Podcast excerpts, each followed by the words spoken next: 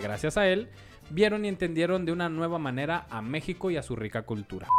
Pero pues ya se saben que a mí lo que me mama es el chisme. Uy, no, Uy, buena, uy. buena para eso soy. Oye, pero ese es un personaje, ¿no? ¿Wakanda? No. Es un país.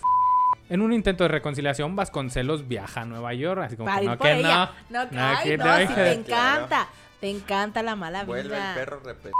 Y con unos claros oscuros fuertísimos. O sea, es el Es güey con un chingo de amantes, pero es el prócer de la educación en México y no solo en México, en Latinoamérica. Es que te digo.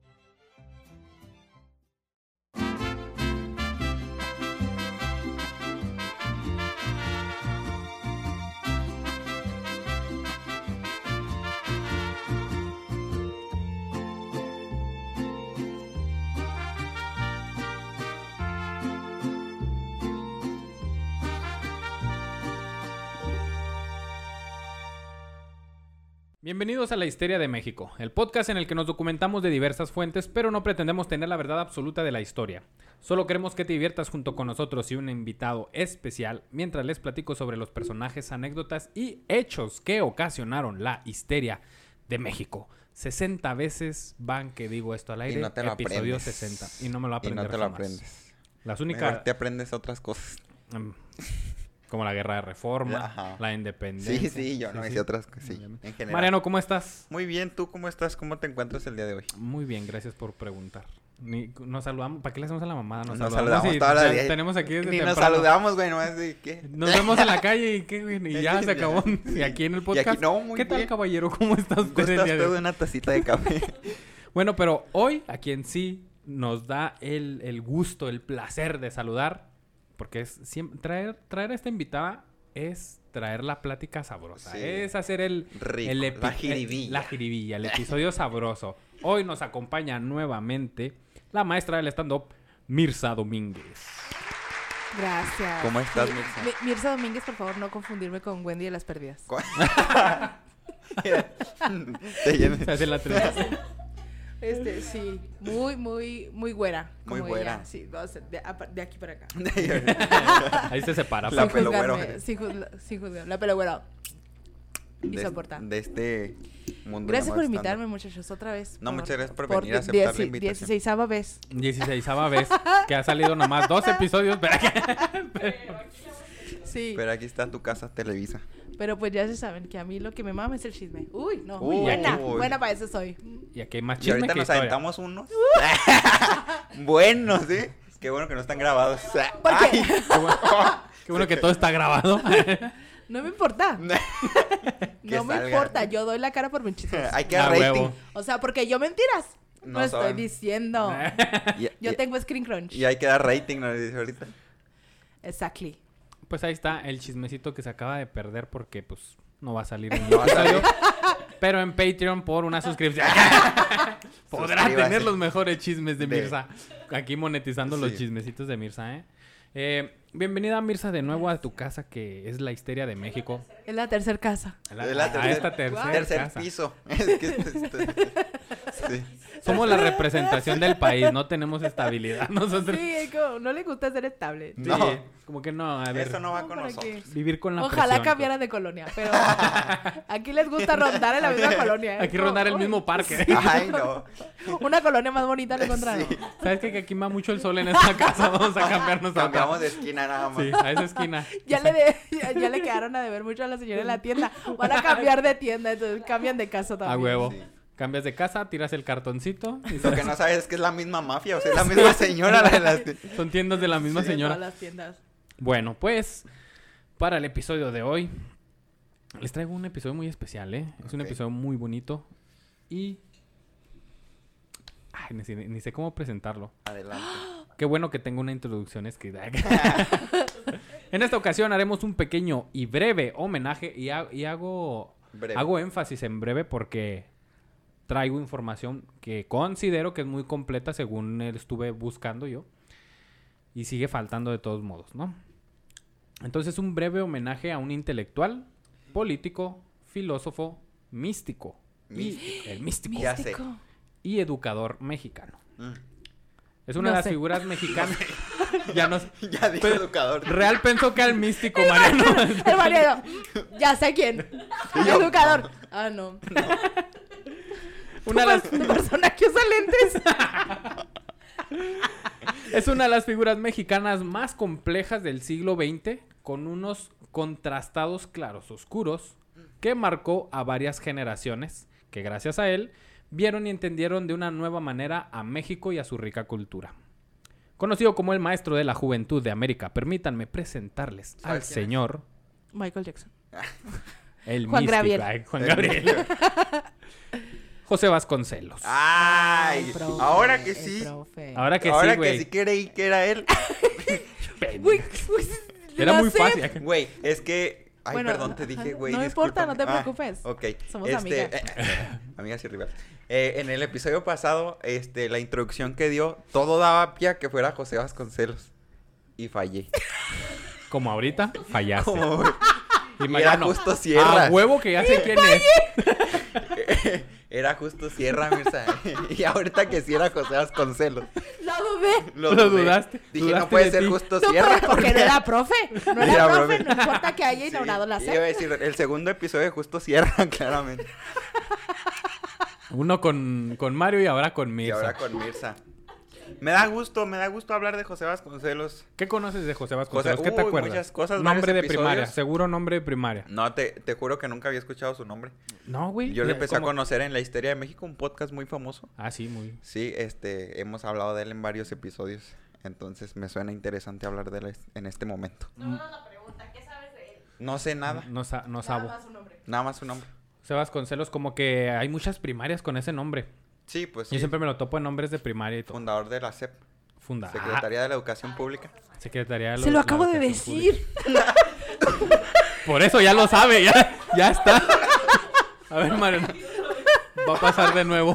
Va a pasar de nuevo. Sí. Ay, es Ah, que- cabrón, si quieren la copia de Mariano.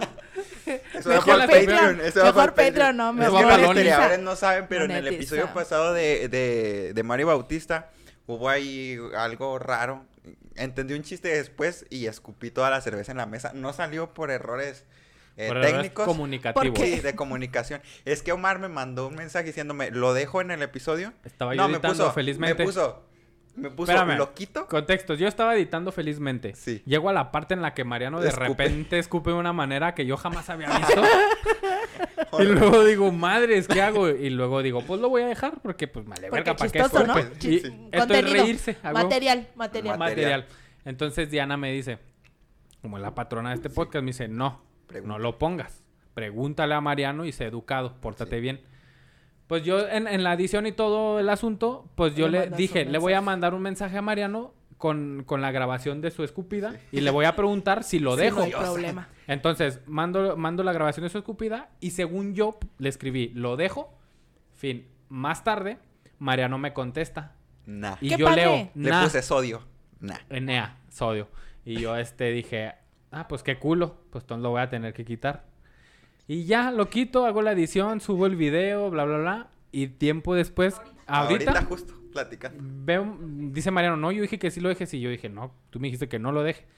Y busco en la conversación y yo nunca le puse que si lo dejo, yo le, yo le puse, lo, Lo quito. Y Mariano me dijo, nah. Y yo lo quité pensando que no quería que saliera. Sí, o sea, la pregunta era al revés. Era al revés. to- Mi error, gente, pero no se preocupen, TikTok va a salir esa Ahí en escupida. TikTok, ahí en Ahí en TikTok. Ahí en TikTok Ahí va a salir esa Vamos a ver la escupida. gran escupida. Sí, vamos a hacer La gran escupida de Mariano. Si quiere escupidas de Mariano, mándele un mensaje o sígalo. En OnlyFans. DM. DM. DM para el Mariano. Ahí puede ver la prueba de qué tal la escupe. ¿eh? Bueno, José Vasconcelos. José Vasconcelos. Este señor nace, bueno, no como señor, nace como bebé, el 27 de febrero. si no sería Benjamin Button. Lo que no sabes es que acabamos de, de echarnos unas tecito ahí de... No, el risa y 27 risa. de febrero de 1882, en la ciudad de Oaxaca, no sé qué tiene Oaxaca, que nace un chingo de próceres. Nace el segundo hijo. mucha gente. O mucha gente. Sí, pues, es que por estadística allá no tiene que un salir. chingo. Sí. Nace el segundo hijo del matrimonio entre Carmen Calderón e Ignacio Vasconcelos. El recién nacido llevaría el nombre de José María Albino Vasconcelos Calderón. No era Alvin, o sea, pe- se llamaba Pero-. No es un sí. apellido, ¿no? No, era su Ah, nombre. es un nombre, ok. Y fue el segundo de una lista de 10 hijos que procrearon los padres. Oaxaqueños, mira, bien decía Mirza, pues No, de, de- salen 10 en una camada. No es cierto, En salud. una Sí, cama. cierto. Don Ignacio Vasconcelos trabajaba en la ciudad como boticario, empleo que no le dejaba los ingresos necesarios para solventar los gastos de la gran familia que estaba formando, ¿no? Boticario es farmacéutica y esas cosas. ¿no? Ajá, los que Ah, hacen Sí, así pero como que las hacen- hierbas. Ah, de hierbas. Cosas. Sí. Que sabían hacer como las mezclas, o sea, que, que no llegaban ya los medicamentos preparados, ellos los tenían que hacer. O sea, que preparar que tu jarabe para la tos, Que pues ciertas es- cantidades. Sí. estas Oh. hierbas y estos medicamentos y todo esto. Ese era el boticario. Entonces, pues no alcanzaba, ¿no? Un boticario mantener esta familia con 10 hijos. Tan grande. Está cabrón. Así que debido a esto, decide aventurarse al aceptar una afortunada oferta para convertirse en agente aduanal. Antes Oh. había jale. Wow. Y, a, Y desde estaba hasta Oaxaca lo de, "Eh, güey, Pues jalas". de la, la otra frontera, ¿no? ¿Y a qué La otra frontera es lo que iba a no, pero preguntar? lo, lo mandaron a la frontera norte, pero estábamos pues. Ah.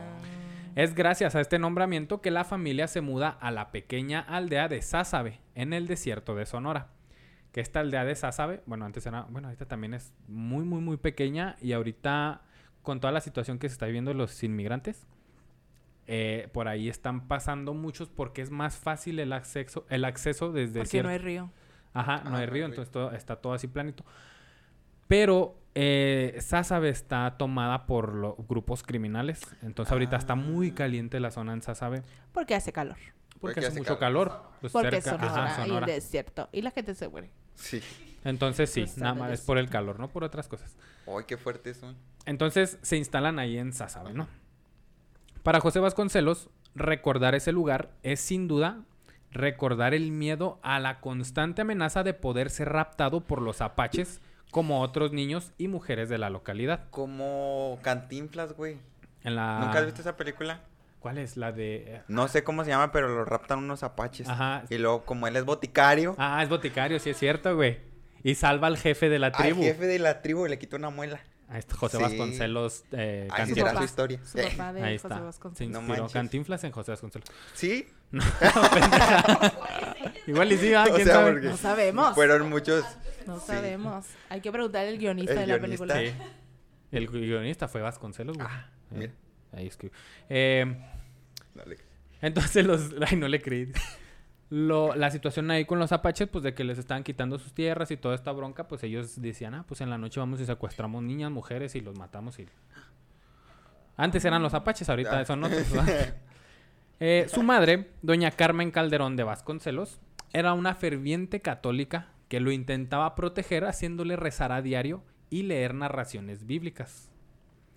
Vasconcelos siempre agradeció el cariño que su madre le brindaba y las miles de formas como lo protegía de los males que pudiera sufrir. Esto lo hizo tener un vínculo muy estrecho con su madre, ya que, en palabras de José Vasconcelos, ella siempre lo orientaba en sus pensamientos y determinaba sus impulsos. O sea, que mamitis. tenía mamitis. Tenía mami, en pocas palabras. No lo pudiste decir mejor. Y la señora dijo, ¿por qué lo va a proteger? ¿Cómo lo protejo? Pues a huevo, dos aves María, ¿cómo Sí. no? El trabajo. Si, si tú con Cristo, ¿quién contra él? A huevo, los apaches. El trabajo de su padre, el trabajo de su padre, don Ignacio, provocó que la infancia del pequeño José fuera de manera nómada. La familia se trasladó desde Sázabe a Piedras Negras, después a Toluca y después a Campeche. Y aunque hubo tanto ajetreo en la vida de la familia Vasconcelos, no fue problema para que José adquiriera un gusto muy pasional por la lectura y el conocimiento. Ok. ¿Y los otros hermanos qué hacían? Pues, Ah, pues ahí se tiraban piedras o no sé. Es como nomás querían a uno. nomás Nomás querían querían a uno. querían a uno. Sentimos que este va a ser algo. Cuídame bien ahí. Este, este puede tener talento. Este, Nos puede sacar pone- de pobres. Ponían a Vasconcelos en medio y a los demás, a los otros nueve Alrededor, para que no se lo roben los apaches a no Vasconcelos. sé si, Llévate uno de esos, ¿no? no sé si lo mencionaste, pero mencionaste que en qué rango estaba. O sea, no, no qué rango, sino qué, ¿Qué número, número de, de hijo? hijo? era. Ah, el segundo. Ah, el que era el segundo, mayor de los mayores. Pues consentido. A lo mejor al que sí hicieron con cariño. Sí, O sea, porque el, que el primero... fue como, ay, sí, nos tenemos que Sí, casar. sí, pues, ah, sí. Ay, me voy a casar con el un boticario. Pues tú fuiste, ay, ay, sí, nos tenemos que casar. Ahí está. Y, está- y está- y soy siete mesino. Sí fuiste. Sí, fui. Spoiler alert, sí. Spoiler alert, sí fui. A sus 18 años, el joven José Vasconcelos se desprende de su familia para vivir a para ir a vivir solo en la capital como Mariano y dedicarse de lleno a sus estudios. bueno. Bueno, no como no tanto como Mariano. ahí logra ahí logra entrar a la rojo. institución más importante de la época. Este güey era el favorito. era. Aquí me queda claro que era el favorito. La Escuela Nacional Preparatoria, Ah, no. Que, Es que apenas iba a la prepa. que es la de... que es la de Justo Sierra, que hablamos el episodio Me pasado. Usted historiador que vio el Me episodio encantó, sí, pasado. Me encantó saber. Mariano aquí en Me aprendizaje. ¿eh? encantó sí haber aprendido. Sí, haber aprendido el episodio pasado. Y dedicarse de lleno a sus estudios en la historia de En la México. historia de. México. Bueno, es la historia es- de tu vida. Sí. La historia de tu vida al parecer. Además de ingresar a la. Escuela Nacional Preparatoria, tuvo la oportunidad de estudiar bajo la tutela de Justo Sierra. Tu Mira, amigo. tan cerca. Tu compa. Mi compa. En la preparatoria se encuentra Se con una muy amplia biblioteca a la que le sacó tanto provecho como podía. Además de esto, al caminar por las calles de la ciudad, en algunos puestos encontró lecturas que le eran negadas en la escuela debido a que no compartían la filosofía positivista. Oh, Eran porno. Eran porno. El libro El Vaquero, aquí no, señor.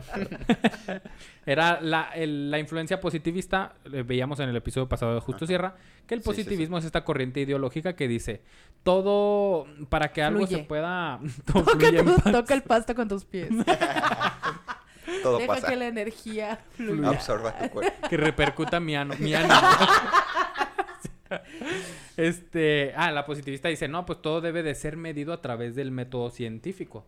No puede haber otra manera. Si Ajá, quieren hacer sí. otra manera, está equivocada. De, de entrada les decimos. No Básicamente. es muy católico de su parte. No es muy, No poti- es muy no es- cat- no es muy positivo no de su parte. sí. Este, ah, de ahí nace que les empiezan a decir los científicos, el grupo de los científicos de Porfirio Díaz. Con K. Entonces, pues en la Escuela Nacional Preparatoria, al mando de Justo Sierra, pues obviamente iba a estar el positivismo a todo lo que A da. Y cualquier libro que se aleje de eso está mal. Por eso José Vasconcelos andar ahí por la calle y comprar que el libro vaquero, pues también se Sí. llevaba que su libro de, de metafísica, ¿no? O de otras cosas. Oh, Qué interesante. Bajo la influencia de Justo Sierra, José Vasconcelos adquirió una formación sólida en literatura, filosofía y humanidades. Sierra fue un modelo intelectual para Vasconcelos y le inspiró a seguir una carrera dedicada a la educación y a la cultura. Vasconcelos llegó a admirar profundamente a Justo Sierra y consideró sus enseñanzas como fundamentales en su desarrollo intelectual y político Su padrino. su padrino, fue como su palabras. tutor, su mentor. Tiempo después, José mencionaría sobre esta época de su vida que, cito, con la mano derecha manejaba la ciencia y con la izquierda abrigaba el recuerdo dulce de una madre en la flor de la santidad. Ay. O O sea, mientras estoy estudiando, estoy, eh, estoy en contacto con mi madre. O sea, no se despega de su madre mientras está estudiando, mientras está aprendiendo. Esto ya es enfermedad, o sea, eso... No. O sea, Yo está ya siento no que eso sabe. tiene un mami issues, o sea. Sí, va. eh. Oh, no, ya siento está raro, o sea, ya se cuestiona. Sí. Ya. Sí, o sea, o- ¿Qué clase de libros compraba? Me pregunto. ¿Qué, Ajá. qué clase de lecturas encontró ¿qué que no le lo daba que la hacía con la derecha? O sea, no. sí, ahí siento que Sí, está como raro. Está raro. Sí, no puede estar en la, Pensando en su mamá haciendo En- cosas con la derecha. sí, No, o no, sea, no, todo eso no, está- no, cochino. No. en la misma frase no, No pueden estar esas palabras, mano derecha y mamá. Y madre, no. Nunca. Es con su madre con quien sostenía una permanente comunicación, Mariano, a través de las cartas. Y es quien y es ella quien lo inspiraba para triunfar en la capital. Qué enfermo está eso. Bueno, Bueno. o sea, es, sí, Es que sí, ya le si vi el quitas- contexto, ajá, ya sí, le di el- Si lo sí. quitas así, si lo lees aparte, es lindo. Es lindo, o sea. Pero como acabamos de decir muchas cochinadas Estupidez. arriba, ya dice uno, ay, Ya lo no, ensuciamos. ya, ah. Ya. Yo escribí muy bonito este texto, Y ya lo ensuciamos en el Lo ensuciamos, ya lo ensuciamos. Ya, triste. No, no es cierto. Eh, no obstante, mientras José crecía en el ambiente de una preparatoria positivista, se distanció poco a poco y cada vez más de su madre en un aspecto muy delicado, la religión. La mamá era Mm. profundamente religiosa. Este, Sí, por eso te decía, o sea, ser positivista no era muy No católico. era muy católico, de su sí, sí. parte. Sí. Eh, bajo la influencia de un racionalismo que lo rodeaba en la preparatoria positivista, José empieza a confiar más en las observaciones de, su- de sus sentidos que en la teología y la metafísica. Tenía sentimientos e ideas encontradas, y fue justo en ese momento en el que recibió la noticia sobre la muerte de su madre. O sea, él empezaba a, a- a confiar más en los sentidos, en, el método científico, en todo esto el que estaba rodeado. En Le metieron las ideas. En creer más en, en la ciencia que Sí. en que Que en Diosito. la- Que lo que Que se le había inculcado su madre. le había Entonces él empezaba a tener sentimientos encontrados porque era de que, ah, güey, entonces no quiero a mi mamá. ah, O, o- o- o- o qué pedo, ¿Por qué, porque estoy pensando que mi mamá está equivocada. Porque estoy pensando en mi mamá.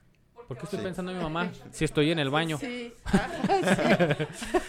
¿Por qué justo cierra me ve me cierra el ojo cada que sale del salón? Eh, justo. eh, justo, Justo. Sí. justo, Justo justo cierra y se va. justo cierra y se va. La noticia fue para él uno de los dolores más grandes de su vida. Claro.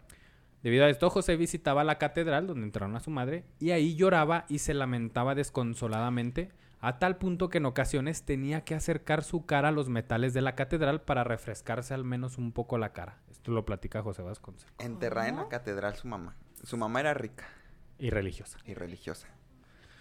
Pero, ¿por qué? O sea, estaba deprimido, ¿no? Sí, Ah. pues ah, se, se muere su mamá, recibe la noticia y pues ya se corta esa ¿Pero qué es eso de, de pegar su cara con el metal? ¿Eso qué? Ah, pues me imagino, cu- cuando él lo platica, ajá, es de tanto llorar, llegó al punto de tanto llorar que la cara sentía que le, le ardía, le hervía y pegaba su cara en, en los metales de, la catedral para como enfriarse un poquito la cara de tanto que estaba llorando. Sí, a ver, la gente es muy ridícula. a Está veces. loca. Ay, La gente está demente. Bueno, bueno, ya, ya, ya lo habíamos entendido desde Sí. que su mamitis, ¿no? Sí. Ya, desde su mamitis, su, Pero su qué mami fuerte. issues. Sí. Ya es que nació como sí. señor, obviamente tenía estos problemas. Sí, estaba rarito desde el principio, desde que nació estaba rarito. Desde chiquecito. Después de pasar la noche llorando como Mariana, ah, cierto, Mariana. Yo no lloro. Los hombres no lloramos. Ah, por eso. Después de pasar la noche llorando, en las primeras horas de la madrugada se dirigió a la Me casa. dolió. No te Al me mismo dolió. tiempo, al mismo tiempo, morro. Sí. No, amor, no. Después de pasar la noche llorando, en las primeras horas de la madrugada, se dirigió a su casa, ah, perdón, a la casa de su familia, donde ya todos se encontraban durmiendo y la única que estaba aún es- eh, despierta y esperándolo era Serafina Miranda, una amiga cercana de los Vasconcelos. Mm. Ella lo recibió y lo consoló en uno de los momentos más vulnerables de José. Mm. Así empiezan, así empiezan las historias de amor.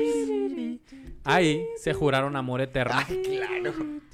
y en ese momento Se casaron. prometió que se casaría con ella. La besó.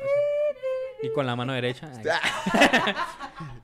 Eh, esta fue una relación donde obviamente José Vasconcelos estaba confundiendo el amor con el agradecimiento.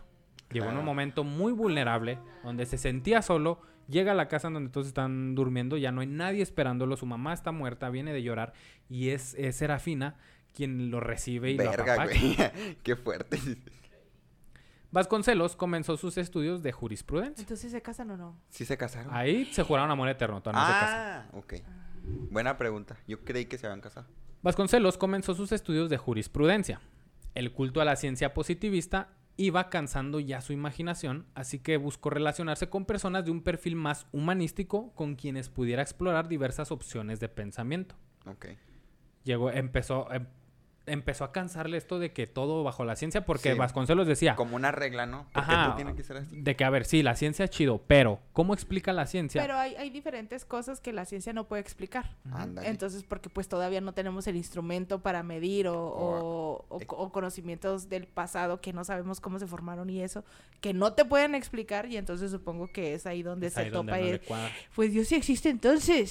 sí. Sí. Él Y- empieza a decir, pues, debe haber otras cosas. ¿Cómo, cómo explico con la ciencia la, la libertad? ¿Cómo Sí. explicas la, la libertad o la, el amor? O estas cosas, ¿no? No, de- Sí. Eso no se puede medir por el método científico. Aunque son químicos. Bueno, sí, el amor sí, la libertad, ¿no? ¿Cómo explicas la libertad social o la justicia? ¿Cómo la explicas? O la ley, lo legal, ¿cómo explicas lo bueno, lo malo? Pues eso son ciencias sociales. Dios. Ay, dale, Esas son ciencias ciencias sociales. sociales. Método científico. Vasconcelos Pues cosas que no se pueden explicar.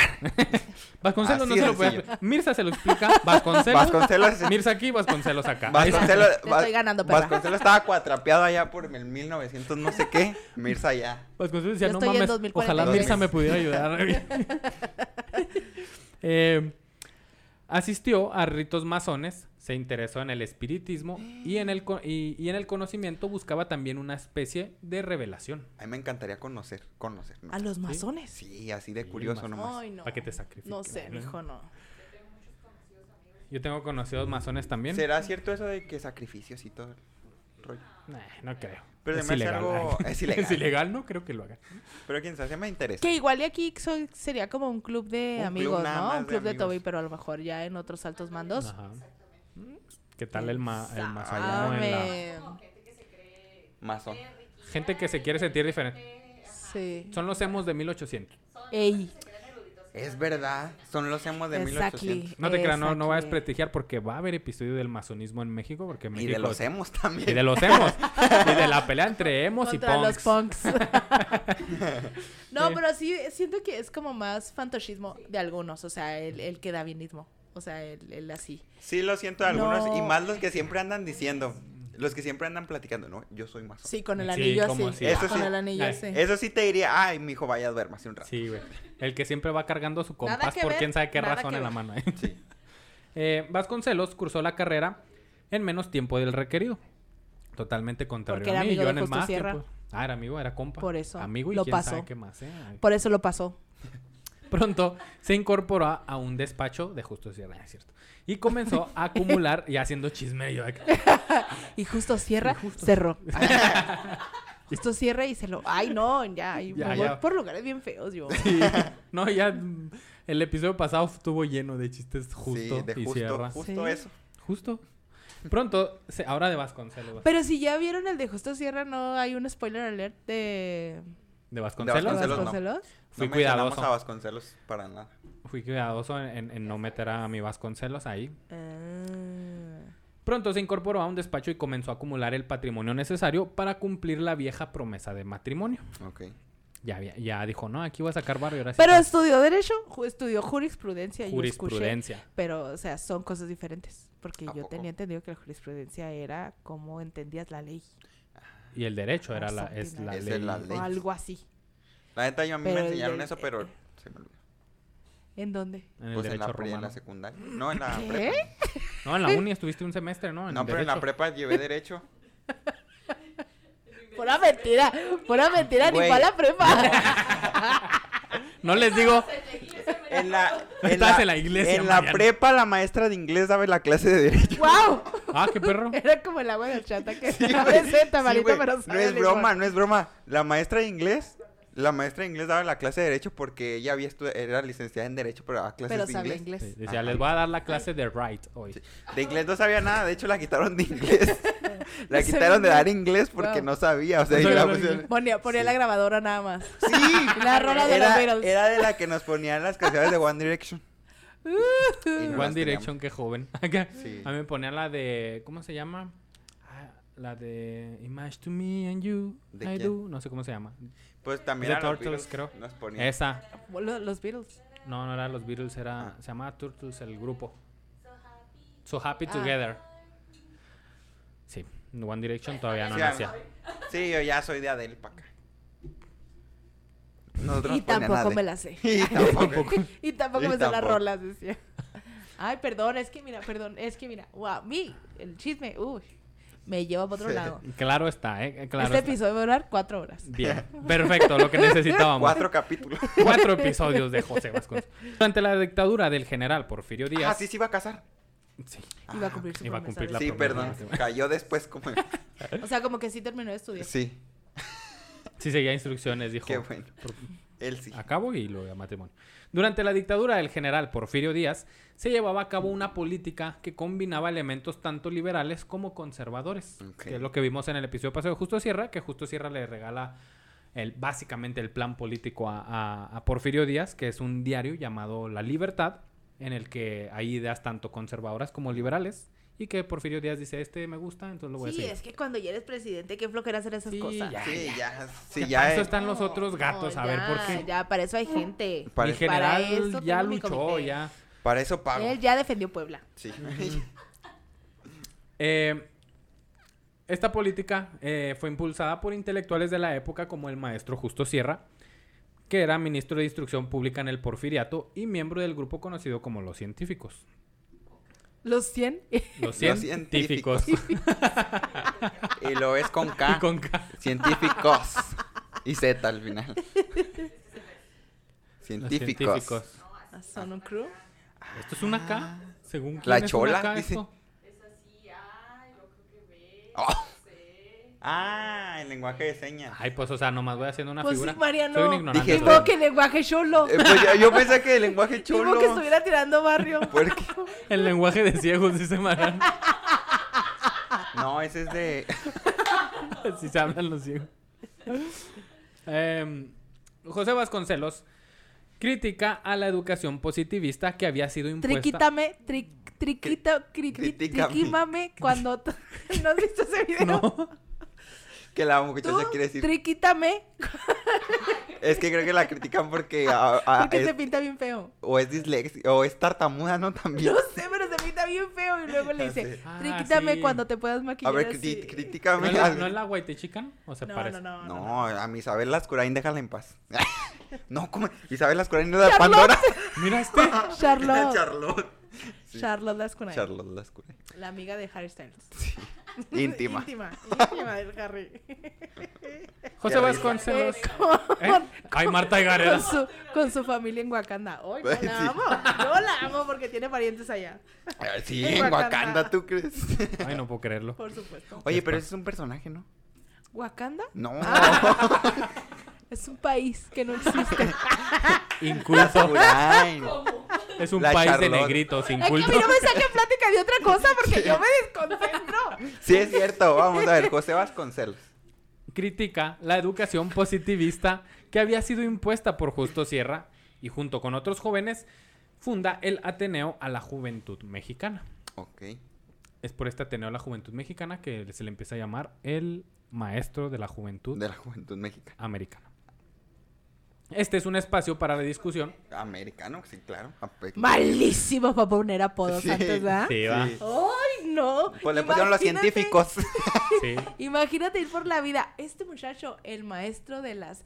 Sí. Nunca te vas a aprender el apodo. Mejor dile, este... Mirza Domínguez, la maestra del stand-up. sí, a huevo. A huevo. Eso se la aventó acá mi amigo, ¿eh? Ahorita. Nomás dile, o sea, está Top. José Vasconcelos. Es más fácil José Sí, José Vasconcelos que el maestro de la historia la de la juventud historia de la América. americana. Sí, Bueno, también le pedimos mucho a un país que si tiene Sí. una guerra de 10 días, le dice la guerra de 10 días y ya tampoco Sí. se va a complicar. Si hay una La convención, convención en de Londres, Londres. Convención de Londres. Si hay este, es en Aguascalientes, la convención de Aguascalientes. De eso estamos. Mira, tenemos una sección que se llama comentando los comentarios, así que no podemos. A ver, sí. De entrada. De entrada son- Sí, sí, pues, también, bueno. Junto con otros jóvenes funda el Ateneo la Juventud Mexicana, un espacio para la discusión y la crítica filosófica, el cual se opone rotundamente a un sistema que promueve una visión única del pensamiento filosófico y exigen la libertad de cátedra y de pensamiento. Este güey, esos son los güeyes que se juntan a hacer borlote, que por qué chingados quieren que todos pensemos igual que estos viejos pendejos de los científicos que, ni saben escribir. quien de su clase, como... Que cada quien Como pueda ajá, enseñar lo que, lo que ¿Te gustaría pueda. eso? Eh, no. No. Es demasiado. ya Es demasiado. no. Es demasiada No, tarea, es que demasiado pensar. encargo. Y eso ahorita. Tendría que pensar, y mira, ahorita ellos me dan los libros, me dicen que tengo que enseñar, no me dicen cómo, Ah, ok. que ahí es donde yo le meto jiribilla. Jiribilla. Pero, este, no, o sea, si me, si me dejan a mí enseñar lo que quiera, yo- los niños se sabrían las canciones de Peso Pluma. Sí, Que ya lo hacen, va, también. que ya se la saben. Los niños se sabrían las, las, Las coreografías de TikTok. las coreografías de TikTok y, las y los raps de asesino. Totalmente. Oye, y los niños sí se lo saben. ¿eh? Totalmente todo eso se lo saben los niños. Sí. Yo me Cultura. la sé, Tú te lo sabes. por supuesto. A ver. Porque la maestra ya se los tiene que enseñar. A ver, eso se enseña. Si usted Sí. ve un niño ahí en la calle que haciendo sus TikToks, son Su los- maestra fue Mirza Domínguez. Mirza Domínguez le enseñó, tenga por seguro. Hacia el final del porfiriato, José Vasconcelos encontró en el Ateneo de la Juventud un espacio para promover un pensamiento más moderno y comprometido, desde donde podía defender las ideas de democracia y libertad provenientes de la Grecia antigua. Ay, tanto. Este vato ya, en griego. En, mil, 1909 se forma perdón, el partido antireeleccionista, que es representado principalmente por un rico y hacendado llamado Francisco y Madero. Masón también. Masón. Sí. Este partido decide prepararse para enfrentar al dictador en las elecciones de 1910. reelección. Y nuestro protagonista José Vasconcelos es el único del Ateneo de la Juventud que tiene el coraje y los para pronunciarse a favor del movimiento antireeleccionista. ¿Qué? Ah, perdón, a favor. Ah. Para pronunciarse a favor del movimiento reeleccionista. Me sacó de mis casillas, dije. ¿Qué? qué, qué, Todos esperaban. ¿Cómo? Yo volteé a ver. Plot twist, plot twist. No. Sí. Plot twist sí lo apoyó mejor. sí, mejor más, dijo sí. sí mejor Siempre sí. sí. Triquítame. Tú leas mejor que yo. Ay, no, qué risa. Quizá hoy nos parece sencillo el crear un nuevo partido político y aún más que eh, pronunciarse o afiliarse a alguno. Pero en ese entonces, y bajo la forma de gobierno que se llevaba, era una acción complicada y peligrosa. El hecho de que José Vasconcelos haya sido el único del Ateneo en pronunciarse por una opción de cambio radical nos habla de un compromiso tanto intelectual como político y de una ética. Vale sí. Este porque obviamente no le importa. Ya se murió mi mamá, obviamente voy con los que van a perder. Sí, porque como tengo un compromiso, sí. mejor que me manden. y este... Es que en este- realidad no la amaba, por eso. Gracias a esto, Francisco y Madero lo invita a unirse al movimiento que se preparaba para la democratización del país. Si está escuchando esto, estoy haciendo unas comillas. Este movimiento tenía voz a través del semanario El Antireeleccionista, un periódico crítico y combativo que denunciaba la corrupción, los abusos de poder y la falta de democracia de, en el país. Este periódico era de... ¿De quién era? ¿No te acuerdas? Eh, los Flores Magones. Sí, era de los Flores Magón. Yo iba a decir, no puedo creer que ya hace mucho. Tiene los libros de historia. Sí, pues, pero no los leí, compadre. claro está. Y Madero financiaba... Lo que sé de historia es gracias a este podcast. Sí, ¿eh? siento que Madero era un mi rey. Ah, totalmente. ¿Tú totalmente crees? Era mi rey Si era... Ay, sí, era mi rey Era el de feria, güey. Era el de feria. Sí, y, él patrocinaba el periódico El Antireeleccionista, que ni era, que ni era de él. Es verdad. Que ni era antireeleccionista. que ni era antireeleccionista el güey. Y ya después sí, como vas con celos. No, mejor sí. Siempre sí. Pronto sus duras críticas. Mirza. Ay, sí, te voy a mandar el video para que lo veas. Pronto sus duras críticas al régimen provocaron la clausura de aquel semanario. En 1910, el 20 de noviembre, estalla el levantamiento armado maderista o como lo conocemos la Revolución, Mexicana, porque fue una revolución en México, Revolución Mexicana. Madero invitó a Vasconcelos para que representara. Pero no fue guerra civil. No, fue revolución. Revolución.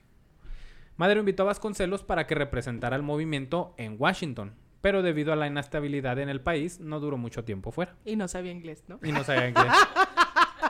Básicamente era porque tampoco sabía inglés. Como la maestra detalle. de Derecho. Como la maestra de Derecho Mariano, iba a Vasconcelos. Sabía Derecho, pero, pero no nada. Sé. Vasconcelos llegaba a Washington y ponía su grabadora y le ponía es hora de cantar. ¿Cómo ¿Será que era el nombre? No, no. En su regreso a México llegó a su despacho la señorita Elena Arismendi, amiga de Francisco y Madero, quien solicitaba el apoyo en favor de la club de la oh, que la verdad. No hemos hablado de ella, ¿verdad? No. no. Ah, ok. Ella solicitaba el apoyo en favor de la Cruz Blanca Neutral, organización que ella misma estaba fundando. ¿Cómo, ¿De qué? Como la Cruz Roja pero blanca. La Cruz Blanca Neutral fue un servicio de atención médica voluntaria que se estableció en Ciudad Juárez en los tiempos de la toma de esta misma ciudad. Qué Con Adela interesante. ¿Habrá episodio de eso? Con Adela Velarde. No hay mucha información, Ah. pero pues sí. Con Adela Velarde. ¿Quién sabe la Velarde? Adelita. Era enfermera. Decía Juan. Ah, no, no sé si estaba aquí. Ah, será. Puede ser. Pero pues, no, no, adelante, adelante. Me, me, me gusta Sí, esta es la historia. familia Velarde. De la familia. De, ¿Conocen en el centro la calle Velarde? Ah, sí, es de la Es- familia Velarde. Ajá. Y ella, ella era Adelita. Era delita. Y si Adelita quisiera Sí. ser mi novia, Ey, bueno. La Ahora. Era la única respetada por todos. Por el ¿Quién es el escritor de esa canción? Adelito. No. No, es, es- es un corrido, entonces Ah, no, un corrido hay- popular. un- no tiene... No tiene Ah, autor. Hubiera estado padre si el autor hubiera sido un pretendiente de esta delita. Pues seguramente sí fue. Pues igual y sí. Pues se tenían que aguantar porque en la canción dice que era respetada hasta por el coronel. Nadie podía tocarla. Nunca he escuchado So- la canción pero completa. era, era, es que ella era enfermera, pero era de lana. Era Entonces- Pero era voluntaria. Además de Adelita. Pero este era un servicio voluntario, ¿no? Sí, Ah. eh, pero por Pues eso, para ser por eso era respetada. Más que nada porque era de Tenía familia. dinero, Porque sí. era de familia. Ah, de los Velarde. dices. México respetando a quien tiene dinero y a quien no. No. Bueno, la Cruz Blanca Neutral fue un servicio de atención médica voluntaria que se estableció en Ciudad Juárez en los tiempos de la toma de esta misma ciudad y se dedicaba a ofrecer socorro médico a las víctimas de la violencia en los conflictos políticos por la Revolución Mexicana. Sí. Voy a investigar eso, fíjate. Ahora en lo- en bueno, comentando los bueno. comentarios, ahí vemos qué trans. Era la, la, la Cruz Blanca era la alternativa neutral a la Cruz Roja Mexicana, que era totalmente porfirista. En esa visita de Elena Arismendi al despacho de José Vasconcelos comenzó una pasional aventura amorosa, a pesar pues de que era casado y tenía ya dos hijos. Yo pensé que era Shotito. Ay, yo, yo soy mi tía, ¿no? Pensé que era Shotito. sí. Eh, sí, pues básicamente le aplicó el despídete bien. Y pues esta fue la... eh, Arismendi fue conocida como la primera de muchas amantes que llegó a tener Vasconcelos. Ay, no, De desgraciado. muchas, maldito, Desgraciado. malditos hombres. Este, de hecho, esta relación lo atormentaría. Y profe. ¿Qué? ¿Qué? ¿Qué? ¿Qué? Ay, me tocó soportar. Cuando en 1911, Ma- cuando en 1911 Madero toma la posesión de la presidencia, Vasconcelos intenta postularse como candidato a, a diputado, pero fracasa, por lo que se mantiene alejado de la política en su próspero despacho de abogado hasta que Madero es asesinado en 1913 y Victoriano Huerta toma el poder. El poder. Huerta. Vasconcelos, Prisionero. el usurpador. Usurpadora. Usurpadora. ¿Viste esa novela? Yo nomás vine a este podcast a cantar. La A cantar la. Siempre- Siempre cantas. Siempre canto, siempre canto así. Una vez me dijo mi prima, no cantes, lo haces todo mal. Arruinaste el podcast. Y yo, ay, ni modo. Que dura tu primo. Sí, ella es así. Vasconcelos en una... Perdón, Vasconcelos se une a Venustiano Carranza debido a, a que este último se levanta en contra de Huerta por la usurpación de la presidencia. Ok. La situación lo obliga a abandonar el país nuevamente. Ahora, al ser nombrado agente confidencial en Estados Unidos y en Europa con la misión de conseguir el reconocimiento para el gobierno constitucionalista. Que antes, pues, era en- cuando estaba todo este desmadre de la Revolución Mexicana, lo que buscaba el gobierno que entraba era el reconocimiento de los países de fuera, porque si no, mm, no importa si tú decías, ah, soy presidente de México, si no te ¿Qué es reconocía otro país, como, ah, ese güey es el presidente, con él vamos a hacer los tratos, pues no te servía de nada. Que fue el- uno de los grandes problemas que tuvo Huerta. AMLO. Ah. AMLO. Antes, cuando era el presidente. ¿Sí se acuerdan de su asunto Otro- cuando no ganó? Sí, Él Una historia se de dos años. proclamó como presidente. Lo de- y lo legítimo, decretó. ¿eh?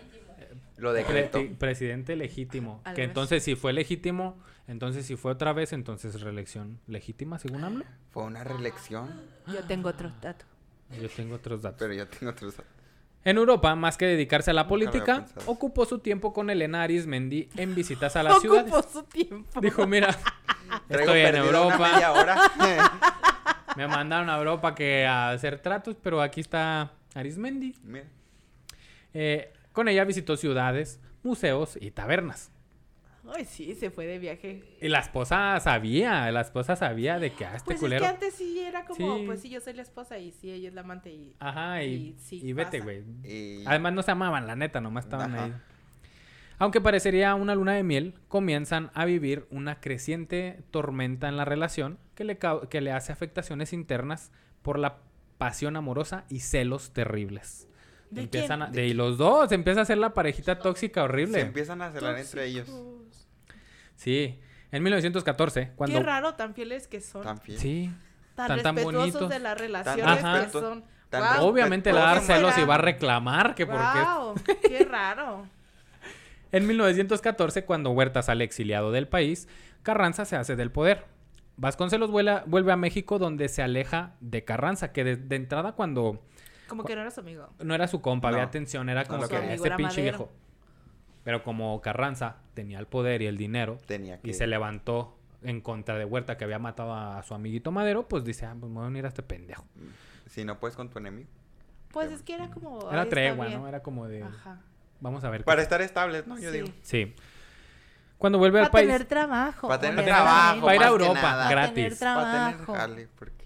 cuando Carranza se hace el poder, Vasconcelos vuelve a México, donde se aleja de Carranza y se comienza a acercar a Villa y a Zapata. Asiste a la convención de Aguascalientes, donde incluso toma la palabra en nombre del maderismo, que está en... que cuando llega a la convención de Aguascalientes les platicaba en el episodio, creo que era la bandera de México, que están firmando la bandera Ah. y todo ese desmadre, también él está ahí y, y ahí está participando y todo el pedo. De, este, de la convención de Aguascalientes hay varias facciones, que es la de los... Se empieza a quebrar todos estos que se unieron contra Victoriano Huerta. Ya está la facción de Villa, la facción de Obregón, la facción de Carranza. Divididos. Bueno, la de Carranza y Obregón en ese momento era la misma. Y la de Eulalio Gutiérrez, que Eulalio Gutiérrez todos en la convención dijeron, ah, ¿sabes qué? ¿Quién es este güey? Vamos a quitar... ah, ¿quién es Eulalio ¿Quién es Gutiérrez? Vato, ¿quién ¿Alguien es? sabe? Ni ¿De te dónde salió vato. Eulalio? ¿De dónde salió Don Eulalio? Don Eulalio, Mariano, todos, cuando es la convención de Aguascalientes, Carranza traía el poder porque se lo quitó a... Mi a- amigo imaginario se llamaba Eulalio, me sonaba el nombre. Me sonaba el nombre como si sí lo... Eh, ¿Qué te estaba diciendo antes de que viniera el amigo imaginario? ¿Verdad? Me mandó a la verga Mariano con su amigo. Que ¿Quién era Eulalio? Cuando Carranza quita el poder a, a Victoriano Huerta, pues Carranza tiene el poder, que es el que está al mando. Se hace la convención de Aguascalientes para ver a quién le van a dar el poder del país. Entonces, en la convención de Aguascalientes, en resumen, se quita el poder a, a Carranza y le dicen, no, sabes que ya, ya no, ya de pon Hay las armas tú y Pancho Villa, que tienen la división del norte. Y vamos a poner todos a un presidente que sea neutral. Que no sea nadie de ninguna facción, ni de Zapata, ni de Villa, ni de Carranza. Independiente. Ajá, entonces ahí dicen, ah, ese pendejo que está ahí sacándose los mocos, tráetelo. Ah, es Eulalio Gutiérrez. Oh. Y dicen, vamos a poner a este güey de presidente mientras organizamos elecciones y todo pasa con paz. Pero Pero, jamás. nomás así de huevos o Pero qué era? jamás o sí fue. Cos- Sí fue, interino. Tres días, ¿no? Así. No, fue meses, pero valió verga. No, todos empezaron a pelear otra vez, que fue cuando se divide. Ahora es, es Villa y Zapata contra Carranza. Oye, pero sí fue un güey que nomás pusieron por mientras o era alguien. Sí, es un presidente interino. O sea, Ah. sí era alguien, güey. Para que Ah, te escojan ok. las facciones, pues necesitas tener Pues sí al menos contactos. ahí la- Lamiendo De huevos. movida. Ajá. Ah. Y lo lamía bien. Ah, no sé, no sé, no sé. Pues para llegar de presidente interino en plena interino. revolución mexicana, quizás sí. Sí. Es en esta facción en donde Vasconcelos se une. Ah, Eh, eh, empieza, empieza a acercarse a Eulalio Gutiérrez y ya no tanto a Villa y Zapata y las otras facciones. De hecho, cuando está en la facción de Eulalio Gutiérrez, lo agarran al güey, a Vasconcelos, y lo toman prisionero. Y lo tienen ahí en un edificio y se escapa acá de esas de amarrar sábanas. ¿A poco? Se escapa y se va a la chingada y se va al exilio a Estados Unidos. Novela. Y ya, novela. se acaba. Sí, Ya se acabó. se acabó. Murió en Estados Unidos. Vascon, bueno, ya los spoileré del siguiente párrafo. Vivió de mojado. Tra- Hasta que lo Trabajaba- deportaron. Hasta que lo corrieron de Florida. piscando tomate allá en California. Pescando toma. Vasconcelos es nombrado secretario de Instrucción Pública en el fugaz régimen de, de Eulalio Gutiérrez, pero la oposición al gobierno de Eulalio Gutiérrez se vuelve cada día más marcada. O sea, ya todos están en desacuerdo que sea Eulalio Gutiérrez. Es por ¿Qué esto ¿Por qué ese güey? que porque ¿Por quién qué? fue el pendejo que lo puso. ¿Quién dijo? Ay. Ni los lambía chido. Devuélvame mi dinero y deme mi cargo público. Es por esto que antes de poner el eh, de poder poner en marcha ah, el puesto de instrucción pública es el es lo que era la CEP antes, ¿no? Ajá. Entonces Eulalio Gutiérrez pone a Vasconcelos mm, ese pequeño ratito como de instrucción pública. Es por esto que antes de poder poner en marcha cualquier proceso en apoyo a la educación, Vasconcelos es tomado prisionero por una de las facciones revolucionarias y encarcelado en un edificio desde donde escapa con ayuda de sábanas de dormir y cualquier objeto a la mano Me para enseguida marcharse al exilio a Ah. piscar tomate en En California. California. Aquí dice. Justo. Y allá vivió. Documentadísimo, ¿eh? Nos documentamos de diversas diversas fuentes. Se, se casó con una gringa que le arregló papeles. Papeles. se, se casó en el puente, uno allá y uno acá. Sí. Su regreso al país se ve incierto entre tanto caos. Se encontraba derrotado y convencido de que la causa revolucionaria a la que tanto le dedicó se terminó reduciendo a, in- a intrigas De y mezquindades intereses de canallas. No tienen más opción que abandonar la política. Refugiarse en los libros, no tienen, dije. No tiene. No tiene más opción que abandonar la política. Refugiarse en los libros y dar comienzo a una intensa búsqueda interior. Aquí se empieza a volver así muy espiritista. Y que... Hay otro. Oh, muy zen, yoga que repercute en tu ano. Que repercute en tu Yoga ámbito. teacher.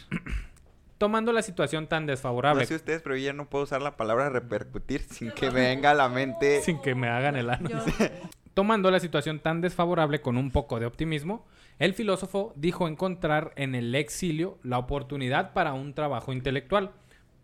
Perdón, por lo que se encierra en la biblioteca de Nueva York y aplica los consejos de su maestro Justo Sierra, Yo soy tu maestro. volver a leer los clásicos griegos. Entonces sabía inglés Que habla Sí griego. sabía inglés, güey. griego. y habla griego. Yo también sé griego, güey. Cuidado. Yogur. Así. El yogur. Yogur.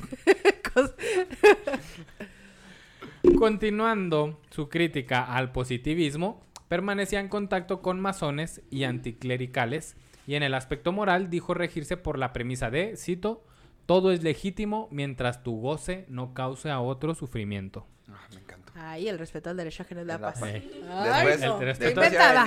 Muy inventada. eh, muy parafraseado de Sí. Vasconcelos. Entonces este vato empieza a criti- sigue criticando a- al positivismo y está constantemente en contacto con los masones y con anticlericales. O sea, sí los critico, pero igual quiero escuchar de dónde vienen sus ideas. En sus últimos años de vida declararía sobre esta época que, cito, me separé de la iglesia para tener libertad de pecar a mi gusto. Para Yo poder también. pasearme por Yo Europa. también. Para poder pasearme somos- por Europa con, con la Arismendi. con la Arismendi. Quería conocer el cielo y la tierra, el infierno y el purgatorio. Eso dice. con, con la relación que mantenía con Elena Arismendi, aún en el exilio, muy probablemente vivió cada uno de estos míticos lugares. Pues era una relación con ternura, pasión, amor, celos, separaciones y reencuentros. En busca de la espiritual pura, deja los clásicos griegos y latinos y se enfoca en las filosofías orientales. Empieza a ser más, más este Sun Tzu, el arte de la, el arte de la guerra y todo el pedo, ¿no? Entonces, se dispone a investigar sobre la filosofía de la India, trabajo que años más tarde publicaría bajo Comer, el título... rezar, llamar, ¿no? bajo el Eso título- es su- eso. Eso es todo lo que hace. Ahí está la filosofía. ¿Eh? es- Ah, ajá, no, no es- entendí que era es una un- referencia, es un pero me dio risa. Femenino. Sí, porque tampoco entendí. Chiste femenino. Ay, Mariano. la ¿por qué no película de Julia femenino? Roberts. Ah, no lo he visto. No he visto. Comer, rezar, amar. Y es, trata de eso. Oh. De, de encontrarte a ti mismo y anda en India eh, meditando y en Italia comiendo. Me y- encantó que le entendieran. por supuesto. Que se entendiera. Es como si ustedes dijeran algo de FIFA. Nosotros así. No, Ma- Mariano no juega en el FIFA. No, no aplico yo en la Ah. FIFA tampoco. Sí. Estoy Ok. en medio. hombre aquí. Así que digas FIFA, Bueno. FIFA, FIFA. Por aquellos tiempos se ve económicamente muy afectado. Así que acepta la propuesta de dirigir un instituto de capacitación tecnológica en Lima, Perú. Entonces deja a su familia en México y se marcha a Perú con Elena. Qué ganas de ser vato, neta. Ay, no. Una ganas de ser vato, de tener hijos, familia y, largarme con el amante para otro El- lado. Elena era la de viaje. Sí, era la esposa de viaje. Eh, ahí están en Perú. Qué agusticidad, ¿eh? da. Está fresco. Entre frecuentes discusiones, Elena y José viven los últimos meses de una pasión a la que Vasconcelos consideró una maldición. De hecho, después escribe el Ulises Criollo y otro libro, Qué Tormenta, bueno, qué bueno que te fue mal. en qué donde le da bueno, ella el nombre de. Adriana, que es un personaje de- Del libro. del libro que es como la personificación de la lujuria y así como que es una Oh. serpiente de quién sabe Oye, cuántos- pero este, este también escribe la del maestro rural, ¿no? Ay, no sé. Ok. El maestro rural. Bueno, Ella. anyway. Pues probablemente sí, porque también tiene una obra muy extensa. Ella reclamaba su derecho al matrimonio y él le reprochaba como si fuera una ¿Está loca? Sí. ¿Tú ¿Está crees, mi niña? mija? Le Usted sabe que es la otra. Usted se la está pasando chido ya. ¿A usted le toca el viaje? Sí. ¿Todavía quiere casarse? No. A, él, a ella le toca el viaje y a él le toca la vieja. Es un, es un trato. Que vieja, ¿quién era? López Paseos. López. Ella reclamaba. López Paseo. Es que López, Pase- López Mateos, cuando era presidente López Mateos, tenía Ah, sí. viajes y giras de presidencia también con el Vasconcelos y ahí andaba en todos qué lados. ganas de ser vato.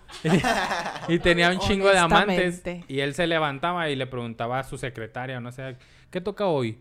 ¿Viaje o vieja?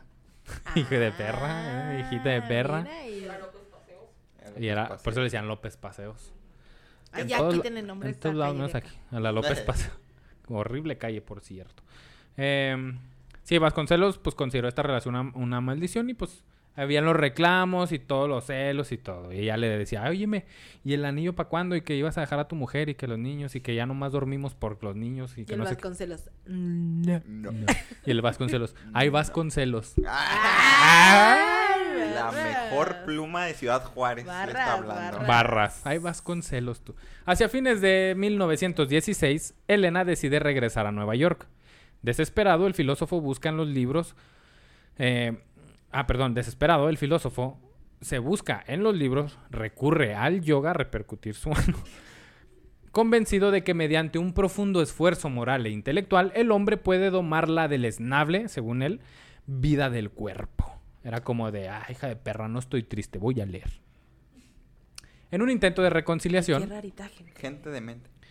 en un intento de reconciliación, Vasconcelos viaja a Nueva York, así como Para que ir no, por que ella. no. No, no, ay, que no, no, si te encanta. Te encanta la mala Vuelve vida. el perro repentino. Y llega a Nueva York solo para descubrir que Elena ya sostenía una relación amorosa con su Qué amigo de. Vasconcelos, Ándele, le chapulineó. el antiguo ateneísta Martín Luis Guzmán. Le chapulineó. El chapulín Y de- En Bravo. New York. Le chapulineó al amante, el, el ateneísta, ¿eh? Sí. Es por ese entonces que ¿Y él escribe... era soltero o tampoco? Ay, no. Pues yo creo Ay, que no. tan capaz. Ay, mira tan capaz que eres. La mija. Arismendi decía, a mí de ser la amante, top. Bueno, no tanto así, la hacía de pedo al Vasconcelos. Pues. Qué feo es ser la amante. No lo hagan. No sean amantes. No, no sean amantes. Quiéranse, quiéranse, Quiéranse. respétense. Top. Ser el amante. No es. Oh. Es por ese entonces Fuertes de que escribe sus primeros textos reveladores. Eh, como- cállate, tienes que hablar. esos- ¿Cómo cállate? Tienes que hablar, güey. O sea, ¿qué- ¿Qué hago? Pausa. Pausa, bebé. Pausa. A ver. A ver. Contexto. Contexto, ¿por qué Diana Contexto. dijo- ¿Hay chapulineo aquí? ¿Hubo chapulineo? Y Contexto. Diana está rojísima. Ahí les va contexto. En esas épocas, en 1919, No, él empezó. en esas- ¿Qué, qué, qué? Ay, se puso muy nerviosa. Ay, muy nerviosa. Estos andaban de loquillos, ¿verdad? Normal, X, tranquilos. Mira, yo Paguen siguiendo. Patreon, paguen Patreon y ahí Y ahí va a salir videos explícitos. Story time. de- Story time de cómo, cómo nos conocimos. Cuando se conocieron eran solteros. No, pues por eso están diciendo. Medio soltera. Eh, Ya andábamos mal. Mira, nosotros tenemos un cuadro de Vasconcelos en el cuarto. Esperen mucho. Ay, no, nosotros. qué Vasconcelos, mi patrón. Así, ¿no? ¡Ay, pura gente de Vasconcelos! ¡Piu, piu, piu! Tengo mi velita de Vasconcelos. De Vasconcelos. San Vasconcelos. No. Es por ese entonces que escribe sus primeros textos en la histeria de México. Eh. Es por eso que escribe sus primeros textos reveladores como aquel que titulará El fusilado. En donde, para su personaje, lo decisivo no es la emboscada militar. O sea, es un güey que van a fusilar. Pero al personaje no es lo, lo decisivo, la trama no está en que lo van a fusilar. Ni la traición amorosa que había sufrido. Sino en la liberación que trae consigo la muerte. O sea, empieza, O como escribe que el muerte como fusil- algo li- li- libertador. Ajá, güey, justo cuando tiene estos problemas con Elena Arismendi. Me voy a matar. Ajá. Elizabeth, te amo. El- me- sí, que se le va a la patria. Elizabeth. Te amo, así. Elizabeth, no me hagas esto. Es un grito de desesperación Sí, este texto. así, ¿no? Ay, no. Mariano, que no tienes dos- TikTok, ah, no dos- sé si Dos YouTube. TikToks que te tengo que mandar. Sí. Obviamente, en aquel periodo, Vasconcelos intentaba desestimar por igual a la revolución y al amor, y engrandecer a la muerte, como cito, el bendito Mira. instante en el que la bestia aspira a ser Te hubieras alma. muerto y ya. Mira, mátate de ver-. Siento que- Llama la atención. Siento que Vasconcelos le pegaba a la pared, ¿eh? Sí. Siento que Vasconcelos le pegaba a la pared después de Sí. pelear. Si te quieres matar, mátate, cállate ya. Ahí amenazándome. Sí, o sea, si te, sí- quieres, si te quieres salir del chat, hazlo. no estés platicándole a nadie. Salían... Abandonó el chat. Vasconcelos abandonó el chat de Tierra, de Planeta Tierra. Tras enterarse de que Elena Arismendi se casó ahora con un doctor estadounidense, Vasconcelos se supone liberado de la pasión amorosa. Pero un hombre con su temple era incapaz de asumirse como un alma liberada. Así que ahora era el momento de volver hacia otra de sus grandes pasiones. Llorar en la noche. su familia e hijos Su tampoco. va llorando otra vez con la esposa, que fue la que la consoló de la mamá. Ay. Lo consoló y ahora que la- lo consuele Sí. de que la, el amante lo, Lo- lo dejó. Ay, son tan descarados. Así son. Un descarado que son. Bueno, regresa así a la política. Hacia principios de los años 20, José Vasconcelos vuelve a país. El general Álvaro Obregón se perfila como el nuevo presidente y organizó un gabinete al que invita a nuestro protagonista. Ok. Obsesionado por, crear, por la creación de un ministerio, como las secretarías ahorita, que transformaría el alma de México, Vasconcelos asume primero la rectoría de la Universidad Nacional, institución que sirvió de plataforma para arrancar un ambicioso proyecto educativo que él mismo calificó de prevención nacional. Es de que, bueno, voy a ser el rector de la Universidad Nacional y voy a empezar a hacer ciertos cambios, ciertas modificaciones en lo que hago el ministerio que quiero hacer para hacer los cambios estructurales en el Y país. prever. Es como empezar en chiquito. Dijiste muchas palabras al mismo tiempo. Sí, como pensar a futuro, ¿no? Ay, Sí. quise, quise ponerte mucha atención, pero no pude. Yo sí logro entenderme, me sorprende. Mariano, lo Fíjate. entendí todo. O sea, este. El, el- eh, Es que cuando dices la palabra ministro, solo puedo pensar en ministro de magia en Harry Potter. Yo creo es algo que tengo ahí en la conexión. Pero primero fue el rector de la De la UNAM. de la UNAM. Y luego ya de ahí él- él- le iban a dar la Secretaría de Educación, pero todavía no se llamaba Todavía no existía. No, ajá. Él la Era, iba a era el formar. plan que tenía. Él decía, quiero hacer algo. Para- Ajá, voy a ser eh, rector de esta universidad, que es la más importante del país. Entonces aquí voy a empezar a aplicar cambios y estructuras. Y luego ya cuando pueda ser la secretaría esta, Sí. él decía pues un ministerio, que era lo que había, eh, pues ya ahí voy a poder hacer estructuras más grandes para todo el país. Eso.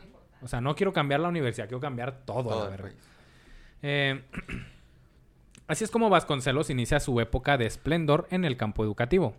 Después de todo el cagadero que les conté, seguramente todos tenemos a Vasconcelos aquí de que, ah, creador de la SEB y rector Sí. de la... Pero era un hombre cualquiera. Pero Un hombre cualquiera. Era un hombre con un deseos vato, carnales. Un hombre. Era un hombre. hombre. Un hombre. Un hombre. cualquier hombre. Hombre. Así es como Vasconcelos inicia su época de esplendor en el campo educativo. Por mi raza hablará el espíritu. Es el lema que Vasconcelos impone como rector de la Universidad Nacional, todavía no era autónoma. Y otorga a la universidad un escudo compuesto por el águila mexicana y el cóndor andino, con un escudo que contiene en su interior a Iberoamérica. Ay, yo pensé que al puma. en dorado y azul. dorado. Goya, Goya, cachín, cachín, rara. Sí, yo pensé. Ese escudo y ese lema son los que tiene hasta la fecha eh, la Universidad Nacional Autónoma de México. Ok. Más allá de las funciones que tenía como rector de la universidad, eh, en un país con alto índice de analfabetas, Vasconcelos lanza una campaña de alfabetización nacional con el apoyo incondicional del presidente Obregón.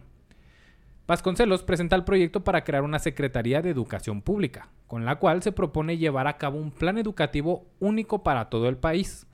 Y tras recibir el apoyo del general Obregón, hacia fines de 1921 nace la Secretaría de Educación Pública, un ministerio fin. con recursos económicos para cumplir su explícito afán de elevarlas a las multitudes sin considerar lo que ellas quieren, sino lo que más les conviene. Siempre pensé que Vasconcelos se había sido maestro de, de, de, los escuela, de a pie. de- Que yo creí que iba a ser su historia. De que.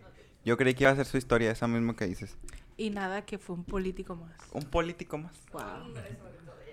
No, fue un gran político, me respetan a Vasconcelos. sí, fue un gran político. Pero sí. Parte yo- estructural de Bueno, el hasta movimiento lo que has dicho, antirreeleccionista. hasta, hasta ahorita lo que has dicho no es como que wow. ¿eh? Bueno, es que O también sea, ya a mí me encanta sacarle los trapitos al No. sol a todos los que Sí. tenemos No, o aquí en sea, alto. pero, pero, o sea, lo, la parte en donde él forma el Ateneo, pues es lo más que ha hecho. Que, ojo, es, es gran parte considerando que el... No había nada. Que no solamente el movimiento, no, no solamente la ideología positivista era la que predomi- predominaba, Ajá. sino que era la ideología oficial del Del porfiriato. país. no, del porfiriato, el momento más Sí, fuerte. porque es que cuando, cuando Juárez avienta estas leyes de reforma que tiene que separar la iglesia del, Del del, Estado. Estado. Ahí es donde empiezan estos pensamientos de que Dios no manda.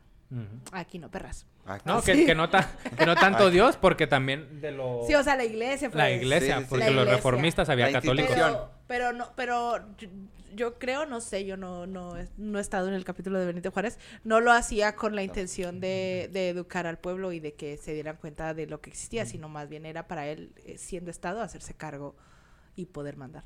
Claro. Sí, pues sí, en parte sí tienes razón, pero pues ¿Y creo que hay que no? considerar que, que mandar... ¿Y en qué no, no, no, no, sí Ay, tienes razón.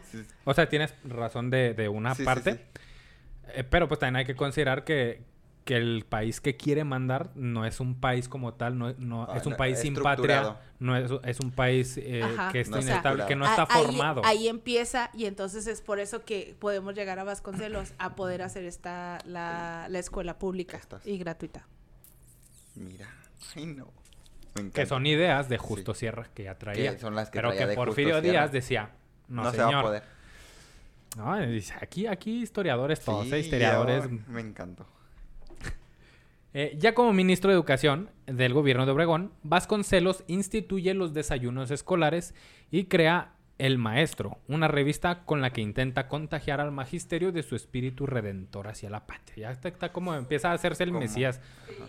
Es que les digo, Vasconcelos, les decía en la introducción, Vasconcelos es uno de los personajes más complicados y con unos claros oscuros fuertísimos. O sea, es el Es güey con que- un chingo de amantes, pero es el prócer de la educación en México y no solo en México, en Latinoamérica. Es que te digo, no estoy segura, igual y, y estoy mal, pero yo leí eh, el, el- el maestro rural donde narra la vida del maestro rural en la escuela, donde era juntar a los niños, ir por ellos a las, a las casas, Horas, eh, horas, sí. poner este, poner pizarrón. O sea, obviamente no estamos hablando de un salón, o sea, no, estamos hablando de una escuela, no estamos hablando de un salón, estamos hablando que los juntaba así como abajo del árbol y, y con, con lo que podía para lo que podían los niños escribir y así. Y vuelve a mi O mente sea, otra vez Era, Cantinflas. sí, sí, sí, Sí, o sea, sí, era el maestro, era el maestro rural El donde, maestro donde te enseñan eh, como el amor al, al, al, al arte de enseñar.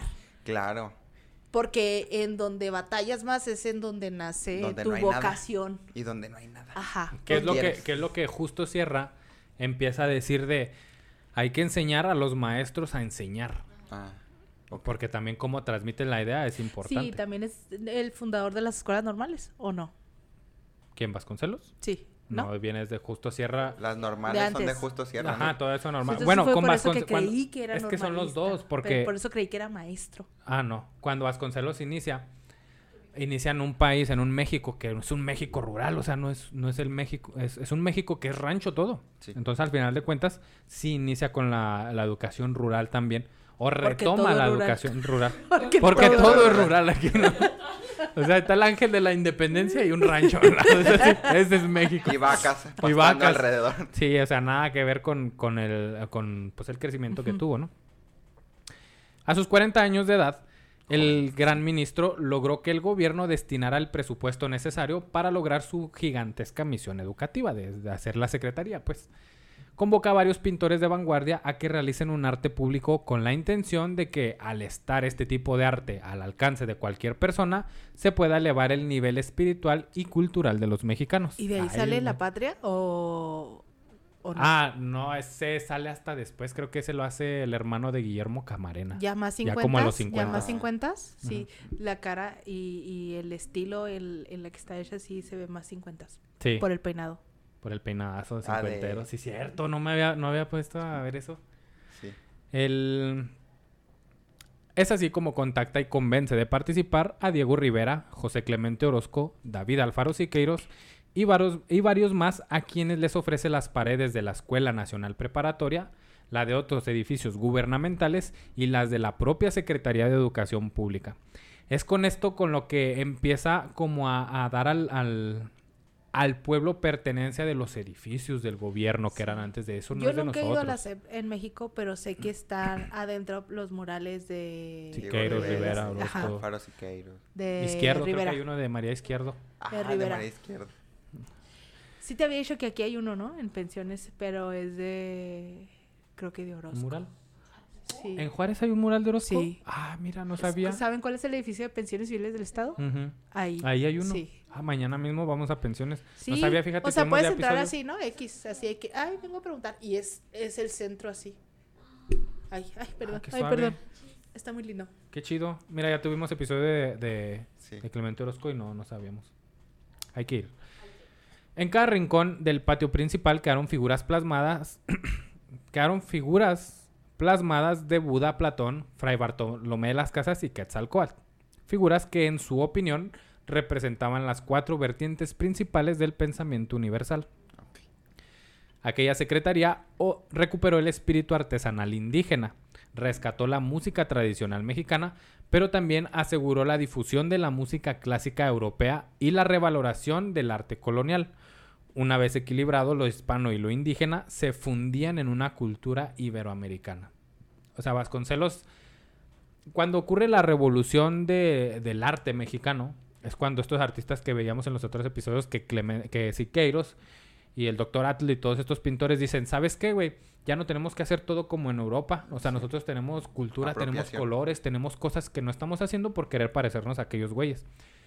Y Vasconcelos lo lleva más allá. Vasconcelos dice, sí, güey, sí es cierto, tienes razón, pero también es importante que nos Conocer. apoyemos de aquellos güeyes que ya traen una larga trayectoria y una larga historia Ya. que podemos Sí, no- no empezar desde fundir cero. con nosotros y hacer una mezcla como somos al fin de cuentas México, una mezcla entre lo europeo y, y lo americano. Sí.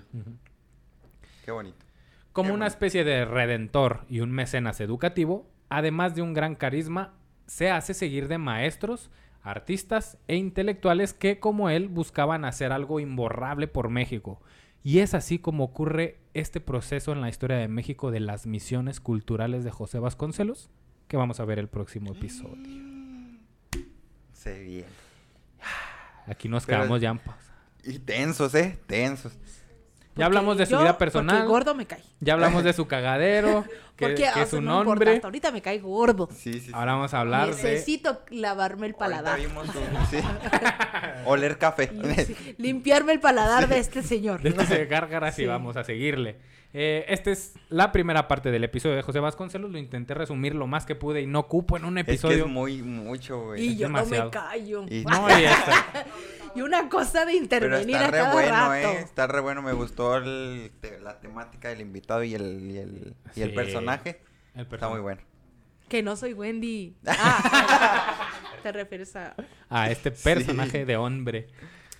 No, ya no maltraten tanto a mi Vasconcelos. Creo que le saqué muchos trapitos al Sí, sol, ¿eh? Me más, mamé. o sea, Es que no son, o sea, no son tantos. Simplemente, o sea, fueron dos situaciones con la misma amante y, y que sí estaba ardido y eso, y eso cae gordo, porque ahorita ya no soportamos. Ya las- facturamos. Las, las amantes que Ya no. vienen en el siguiente episodio no se lo pueden perder por ¿Vienen nada del amantes? mundo. Más chisma, más desmadre, la, del Vasconcelos de más oscuros, Más oscuro. más claros. Híjole, sí, sí, sí le entraba a sus motas, ¿va? Sí, a Sí todo le trae ya, ya ¿A tiro. poco? Pues que lo- eso de, de introspección Ah, sí, y la es mamada verdad, de- es verdad del de- budismo sí, y de de- repercutir en tu ano. Eso, Eso me viene de suena las mucho a motas, Eso hierbita. viene de las motas. Sí, a huevo. Y secretario de Educación Pública las conseguía fácil con los alumnos. ¿El en la UNAM? en la UNAM, güey, óyeme cómo no va a conseguir. Este, Mirza, Sí. gracias por acompañarnos. Ay, a ustedes, permítanme. Eh, esperamos que estés con nosotros en el segundo episodio para más chisma. Sí, Eh, eh, y pues ya, vivo para eso. Sí. Vámonos, pues. Ojalá Ah. que sí. La Ojalá chisma sí. me alimenta. obviamente, y eres la, eras la perfecta para este episodio. Sí, Yo sabía que Mirza era la perfecta mucho. para este episodio. Maestra Es y chisme, ahí está, vámonos. Eh, Mirza, este es tu espacio si quieres mencionar algo, al- algún evento, no sé, tu... Eh, el jueves primero, jueves primero de ¿Junio? junio, voy a estar con eh, abriéndole el show a Mónica Escobedo en Barra Negra, aquí en Ciudad. Juárez. Y este el 7 de julio, 7 de julio en Chihuahua con Grecia Castillo. Perfecto. 7 de julio, Chihuahua, Grecia Castillo. Sí. Repetimos. Muy bien. Eh, le dejamos las fechas en las, en las redes de la Historia de México. También va a haber ahí los flyers o, la- o las fechas de, de Mirza para que vaya. Le recomendamos que no se lo pierda, de verdad. Vaya y escúchela. Es una excelente comediante, no porque esté aquí, sino que de verdad lo pensamos. Y pues gracias por acompañarnos, Mirza. A ustedes por invitarme, muchachos. Mariano, algo que quieras mencionar. Eh, nada, síganos en todas las redes sociales como La Histeria de México. eh, y si gustan seguirnos en las redes personales, ahí están. Ahí Ya. están. Y las Arroba redes de Mirza Mirza también. Ah, arroba Mirza. la- la- Arroba Mirza Domínguez arroba en Mirza Instagram. Instagram, Instagram. y TikTok. Ni subo nada a TikTok, pero... Pues pero sígala. siga. Y Twitter. Muy bien. Igual las redes están aquí, a- aquí abajo en la descripción de YouTube. Para que usted nada más le dé un clic y ya no batalle. No batalle. La clic, Mirza Domínguez, seguir. Dos clics y ya, listo. Y pues vámonos. Como siempre les recuerdo que esta no es una clase de historia, es una historia con clase. Bye.